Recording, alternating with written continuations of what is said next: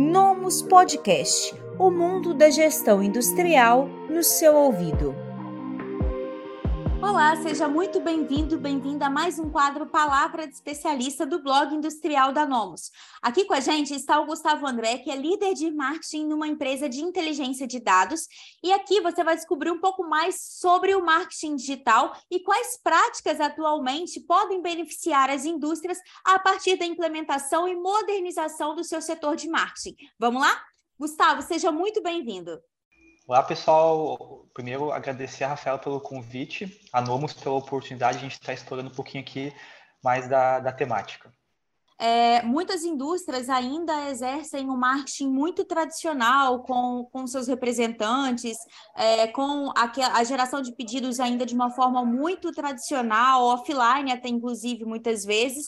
E aí eu gostaria que você comentasse sobre é, o que é possível fazer em termos de benefícios e de práticas dentro de uma indústria para que ela possa transformar suas práticas de marketing no marketing digital. Porque hoje a gente tem uma ainda uma visão errada de que o marketing digital ele está limitado às redes sociais ou está limitado à implementação de grandes orçamentos dentro do processo comercial. E aí eu gostaria que você comentasse sobre é, quais benefícios podem ser colhidos a partir da modernização do, do setor de marketing através do apoio da tecnologia. Isso, perfeito, Rafaela.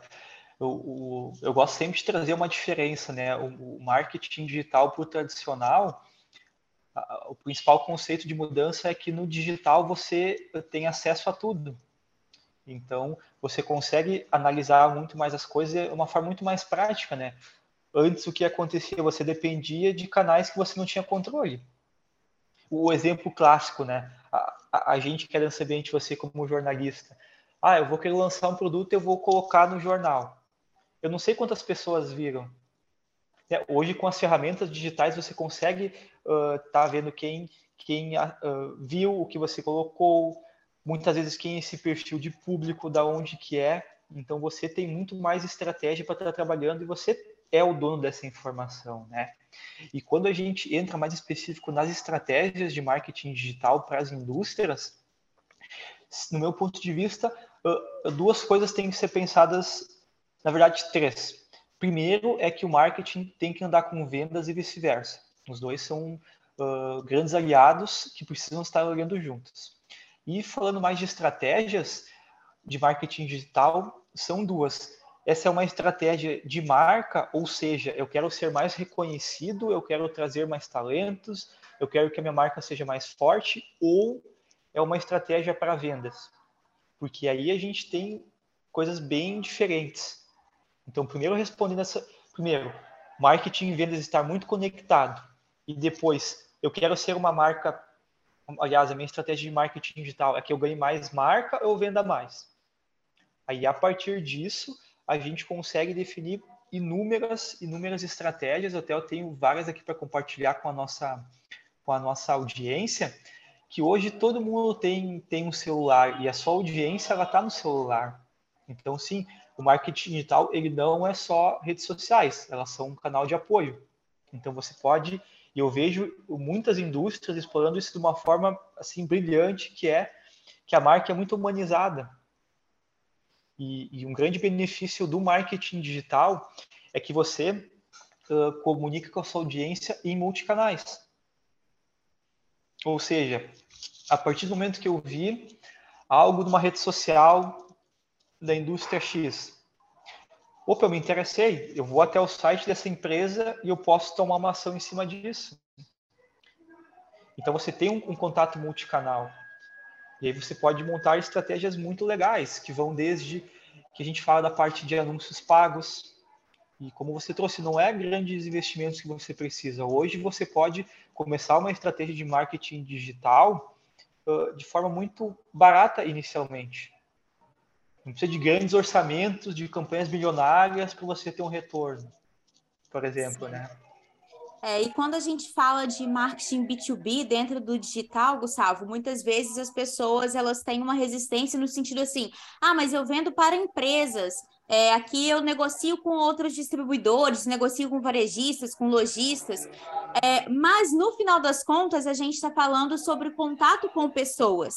Então a gente precisa alinhar a nova estratégia de vendas ou de, de formação de marketing, de formação de, de vendas, formação de enquanto marca também, é, sobre o que e como essas pessoas estão consumindo agora. Então, por exemplo, cheguei a citar na primeira pergunta o, o bom e velho canal das representações. Porém, até as representações, por exemplo, agora elas já têm o apoio de um e-commerce B2B, por exemplo, que ele, é, hora alguma, exclui a participação e o papel desse representante, muito pelo contrário, ele potencializa a carteira de clientes que esse representante tem, porque muitas vezes ele não pode ir até o local com uma certa frequência para poder gerar o pedido, para tirar o pedido, ou muitas vezes ele vai dar o atendimento a um dono de loja, por exemplo, que naquele momento não pode é, olhar a mercadoria que ele tem para poder oferecer, mas que muitas vezes em casa ou no final de semana, ali com mais tempo, pelo celular, por exemplo,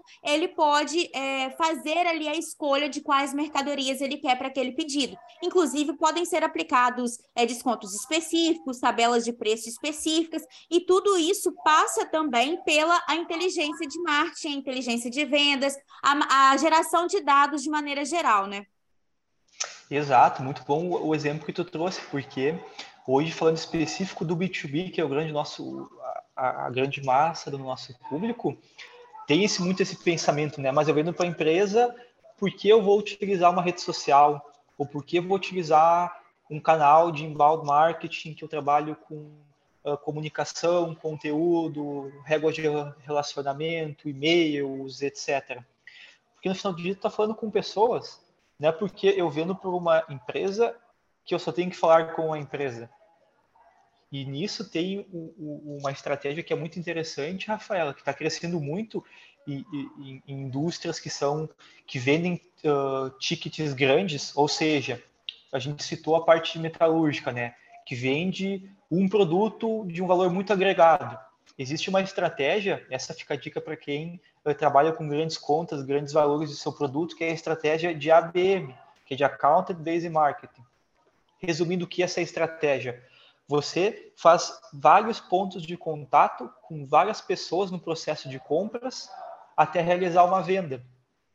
Ou seja, digamos que eu sou uh, um analista comercial e a Rafaela é a diretora comercial a, o primeiro ponto de contato dessa estratégia será comigo.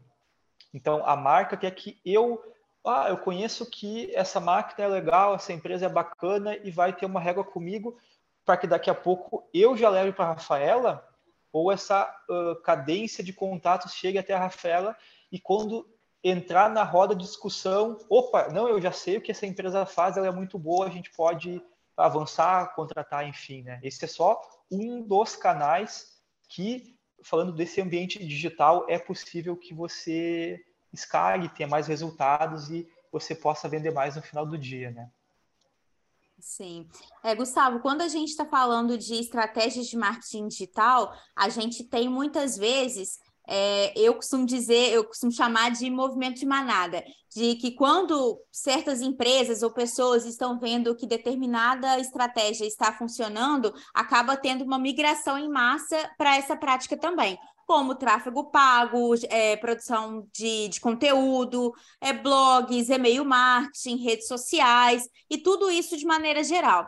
Eu gostaria que você comentasse um pouco sobre é, o que fazer para escolher de maneira assertiva quais são os canais que fazem sentido para cada tipo de negócio. Perfeito, Rafaela.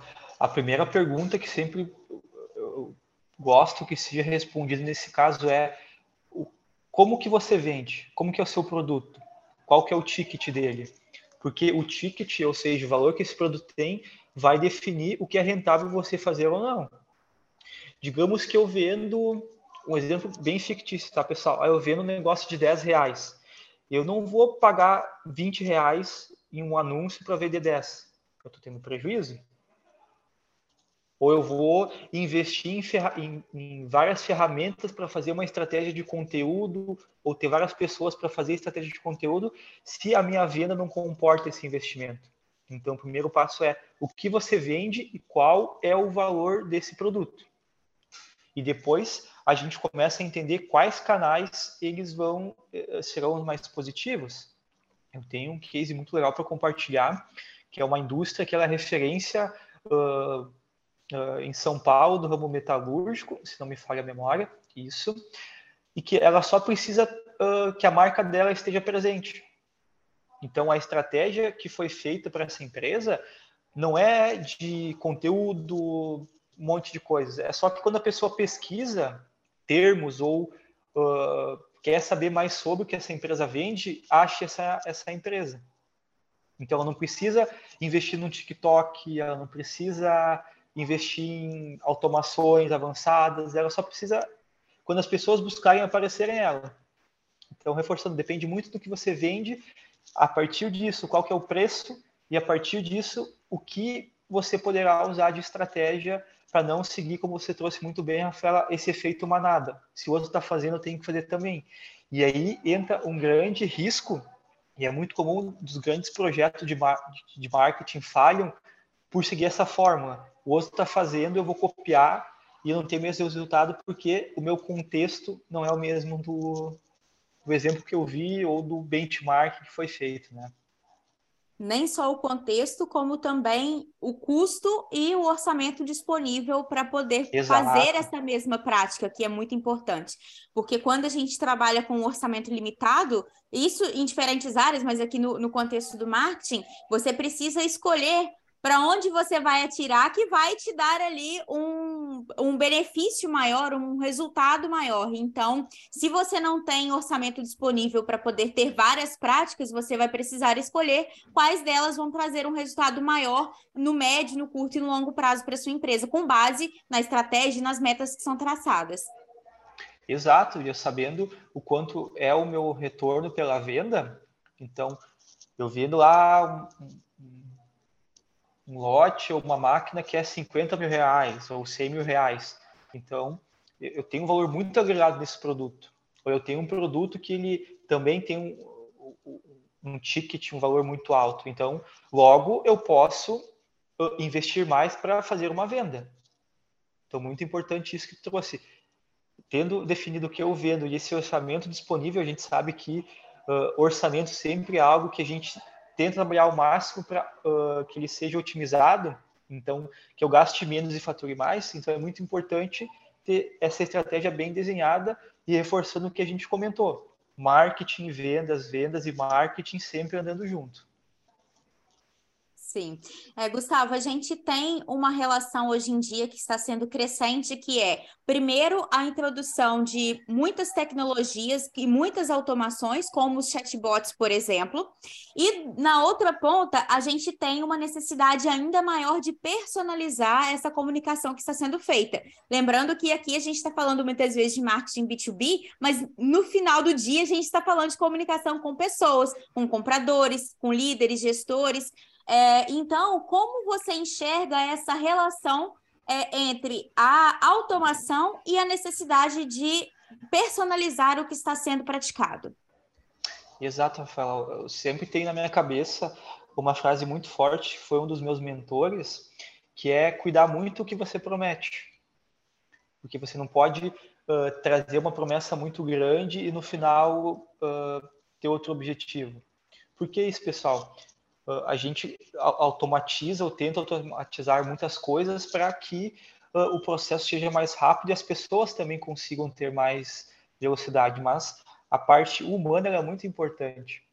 Ou seja, na minha estratégia eu não vou saindo colocando tudo só com, com, com chatbot, com, com chats por todos os lados e eu não vou ter mais humanos ou quando a pessoa vir uh, ligar para a minha empresa, é uma voz de robô que está atendendo ela e só no final das contas ela vai estar tá falando com o meu time de vendas, por exemplo. Então, essas ferramentas de automação elas são muito importantes para que, que também a pessoa que esteja procurando, ela consiga logo de cara já encontrar uma solução e para quem está pensando estrategicamente, que consiga colher informações e personalizar muito essa comunicação com essa pessoa.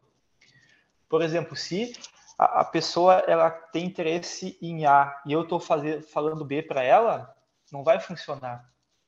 Então, se eu colhi o A que ela tá, me deu de informações, que ela é uma indústria de tantos funcionários, de tanto faturamento, ela é de tal setor, eu não vou estar falando algo do financeiro para além do marketing e vice-versa. Então, a personalização é muito importante.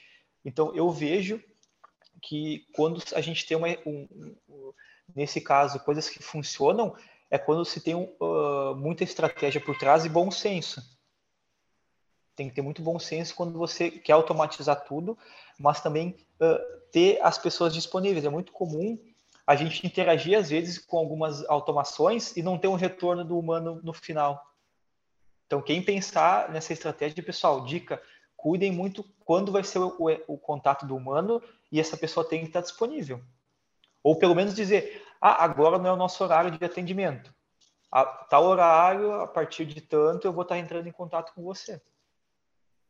Sim, e também é importante frisar, né, Gustavo, a questão da experiência do cliente, no sentido de que muitas vezes a empresa ela introduz ali tecnologias que vão agilizar e melhorar os seus resultados, como, por exemplo, é, a, o atendimento automatizado via chatbots ou via gravações, ou um, algum material que ela deixa ali para autoconsumo da pessoa que entrar na sua página.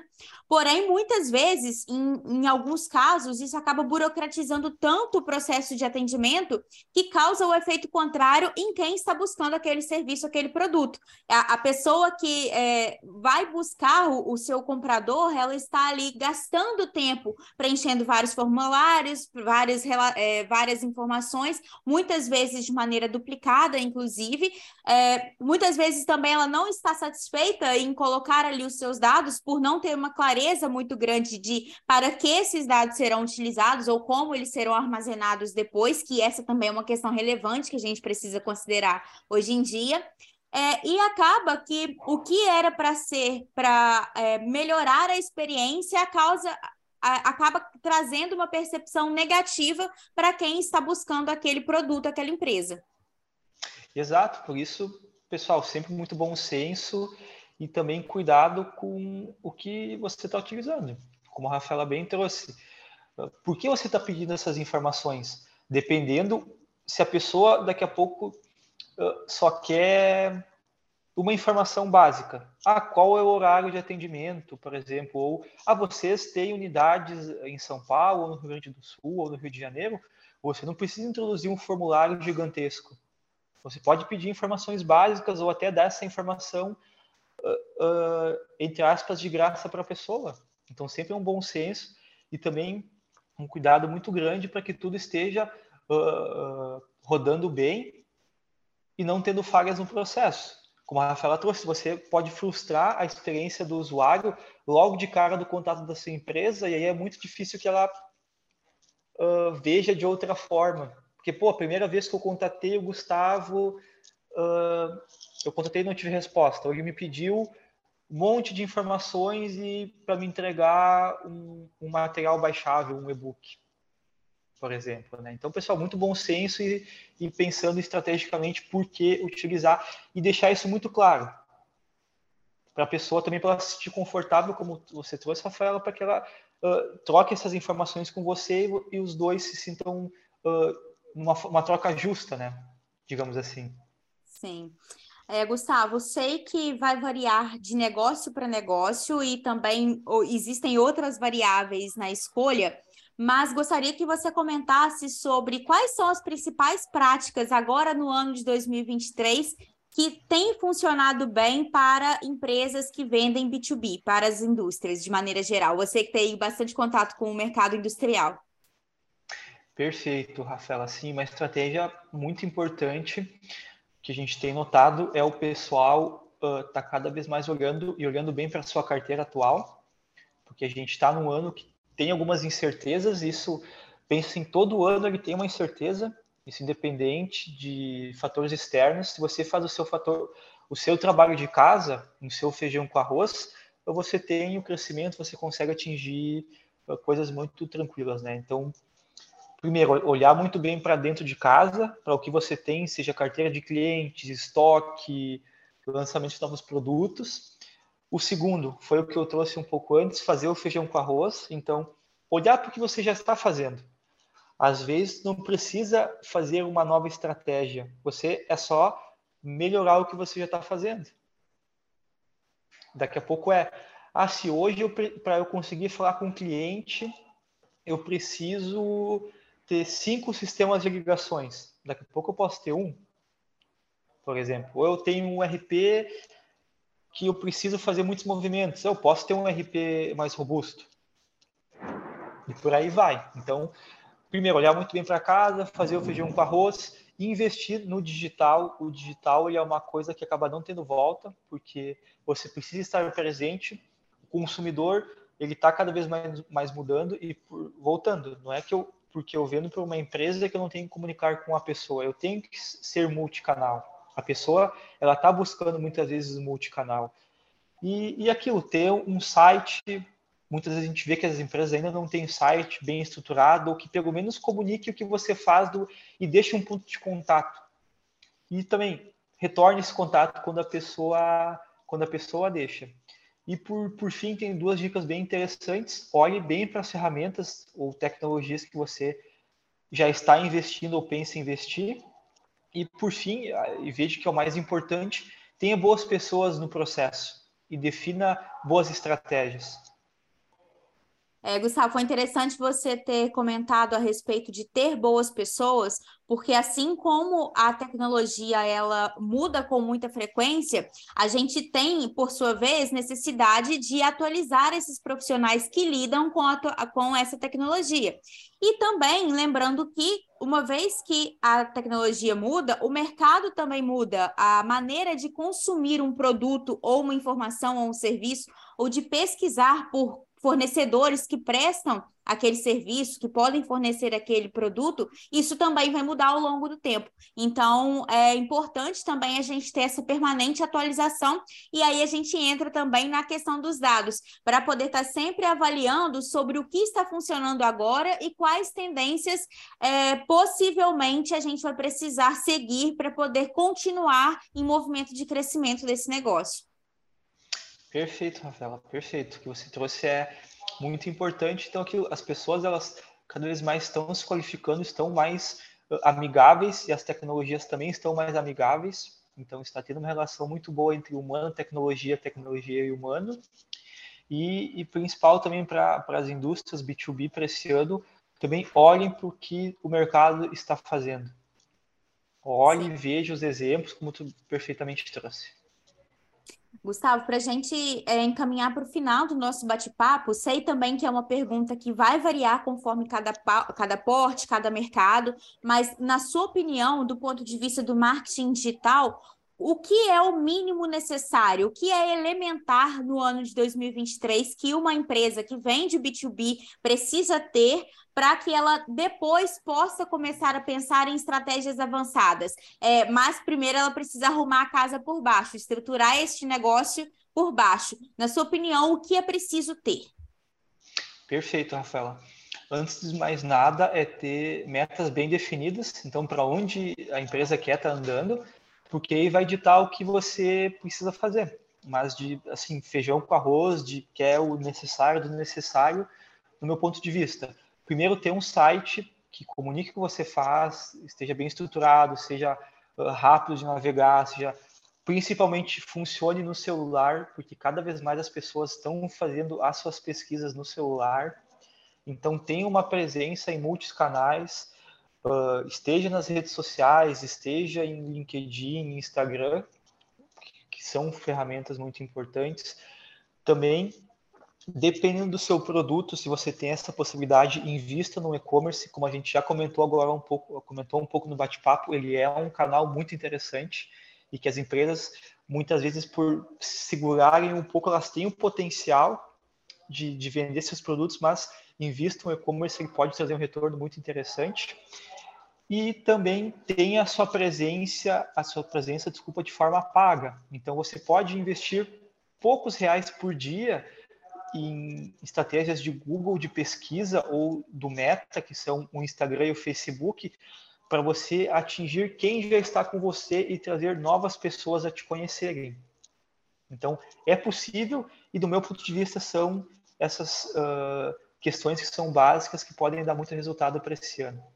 Bom, em relação a essa questão dos buscadores, como você comentou, Gustavo, cada vez mais a gente tem é, pessoas entrando em páginas de busca, como o Google, por exemplo, e também em outros canais, de outras maneiras, para poder ampliar a sua capacidade de pegar fornecedores que podem fornecer insumos de qualidade no menor tempo e no menor custo possível.